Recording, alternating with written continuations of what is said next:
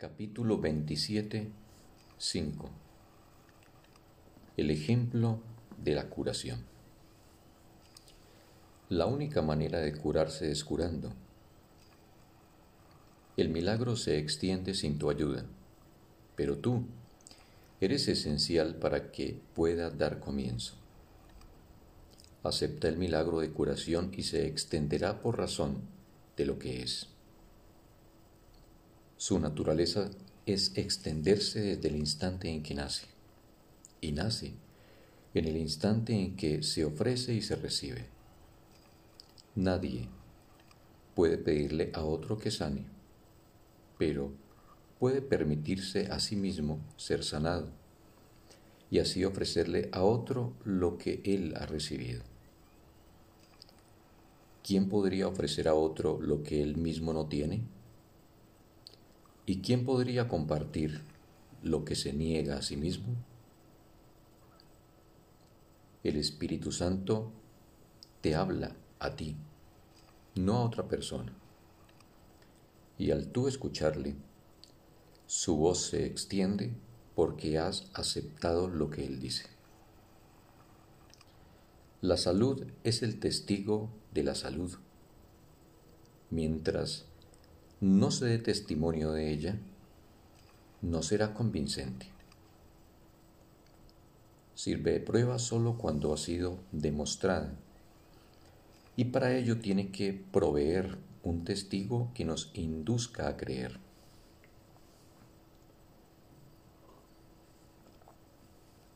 Nadie se cura con mensajes contradictorios. Te curas cuando lo único que deseas es curar. Tu propósito indiviso hace que esto sea posible. Pero si tienes miedo de la curación, entonces no puede efectuarse a través de ti. Lo único que se requiere para que se efectúe una curación es que no haya miedo. Los temerosos no se han curado, por lo tanto no pueden curar. Esto no quiere decir que para que puedas curar tenga que haber desaparecido el conflicto de tu mente para siempre. Pues si así fuese, no habría entonces necesidad de curación. Mas, si quiere decir que, aunque solo sea por un instante, tienes que amar sin atacar. Un instante es suficiente los milagros no están circunscritos al tiempo. El instante santo es la morada de los milagros. Desde allí, cada uno de ellos viene a este mundo como testigo de un estado mental que ha trascendido el conflicto y ha alcanzado la paz. El instante santo lleva el consuelo de la paz al campo de batalla demostrando así que la guerra no tiene efectos, pues todo el dolor que la guerra ha tratado de, ocasionar, los cuerpos despedazados y los miembros mutilados, los moribundos gimientes y los muertos silenciosos, son dulcemente elevados y consolados. Allí, donde un milagro ha venido a sanar, no hay tristeza. Y lo único que se requiere para que todo esto ocurra es un instante de tu amor sin traza alguna de ataque. En ese instante sanas. Y en ese mismo instante se consuma toda curación. ¿Qué podría estar separado de ti una vez que has aceptado la bendición que el instante santo brinda? No tengas miedo de bendecir, pues aquel que te bendice ama al mundo y no deja nada en él que pueda ser motivo de miedo. Pero si te niegas a dar tu bendición, el mundo te parecerá ciertamente temible, pues le habrás negado su paz y su consuelo, y lo habrás condenado a la muerte. Aquel que pudo haber salvado un mundo tan penosamente despojado de todo, pero que se volvió atrás por temor a ser curado,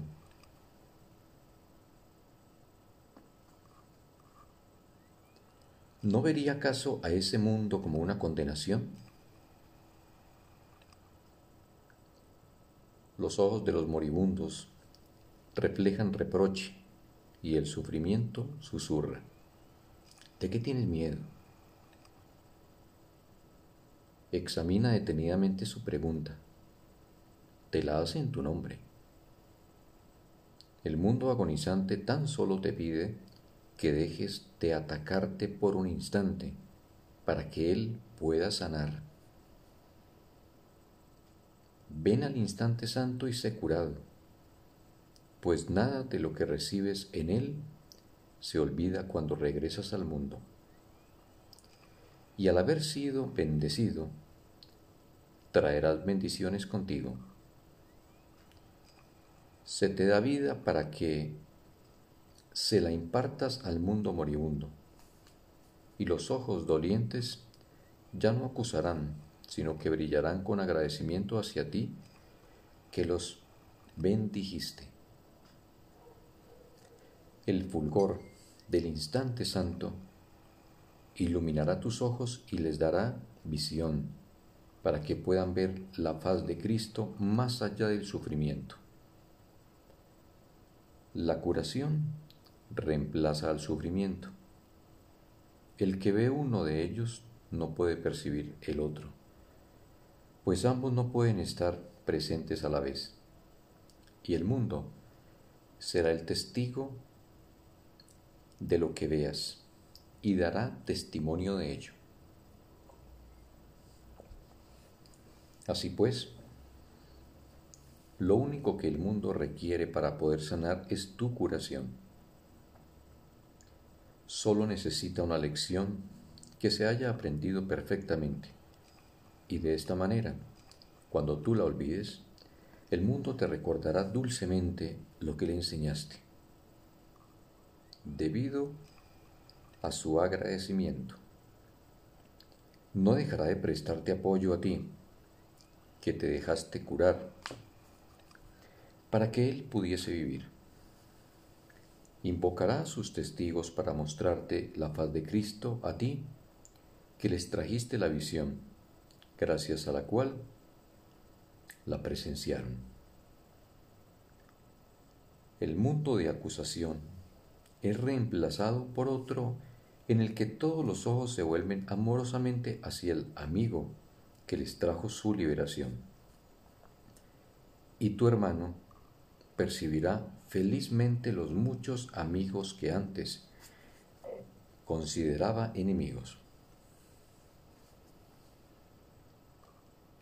Aunque los problemas no son concretos, se manifiestan en formas concretas y son estas formas concretas las que configuran el mundo. Nadie entiende la naturaleza de su problema, pues de lo contrario, ya no estaría ahí para que él lo pudiese ver. La naturaleza misma del problema es que no es un problema. Por lo tanto, mientras él lo perciba, no lo podrá percibir tal como es la curación, en cambio, es evidente en situaciones concretas y se generaliza para incluirlas a todas. Esto se debe a que todas ellas son realmente la misma situación, a pesar de sus diferentes formas. La finalidad de todo aprendizaje es la transferencia, la cual se consuma cuando dos situaciones distintas se ven como lo mismo, ya que lo único que se puede encontrar en ellas son elementos comunes. Esto, no obstante, solo lo puede lograr uno que no ve las diferencias que tú ves. No eres tú quien lleva a cabo la transferencia de lo que has aprendido, pero el hecho de que dicha transferencia ya se haya llevado a cabo a pesar de todas las diferencias que ves, te convence de que esas diferencias no podían ser reales. Tu curación se extenderá y se aplicará a problemas que no creías eran tus problemas. Y resultará evidente también que todos tus diferentes problemas se resolverán tan pronto como hayas librado de uno solo de ellos.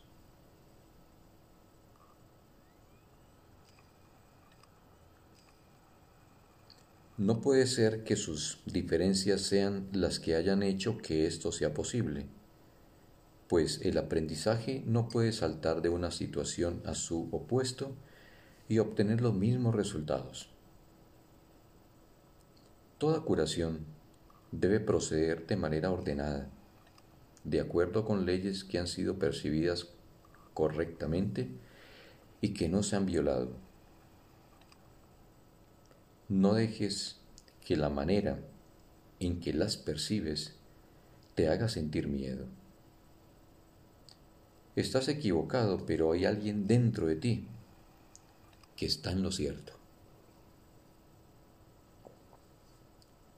Deja, pues, la transferencia de tu aprendizaje en manos de aquel que realmente entiende sus leyes y que se asegurará de que permanezcan invioladas e ilimitadas. Tu papel consiste simplemente en aplicarte a ti mismo lo que Él te ha enseñado. El resto corre de su cuenta. Así es como los innumerables testigos que verás será tu hermano, pero tras él habrá miles, y tras cada uno de estos mil más Puede que cada uno de ellos parezca tener un problema distinto del de los demás, mas todos se resolverán al unísono. Y su común resolución demostrará que las preguntas no podían haber sido distintas. Que la paz sea contigo a quien se ofrece curación.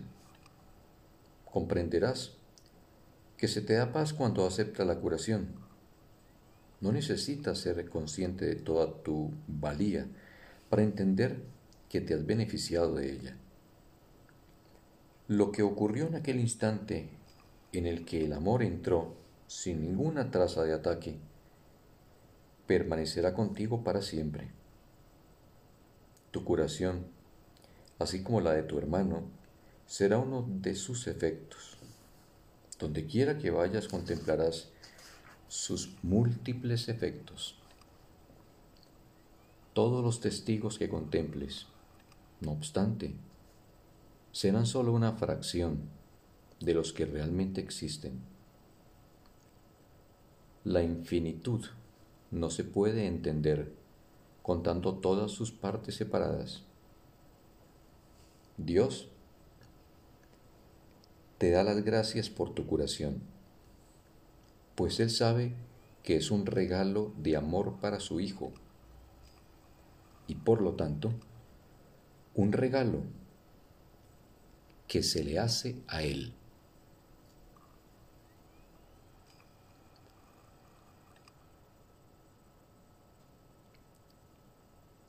Fin del texto. Un sagrado día para todos.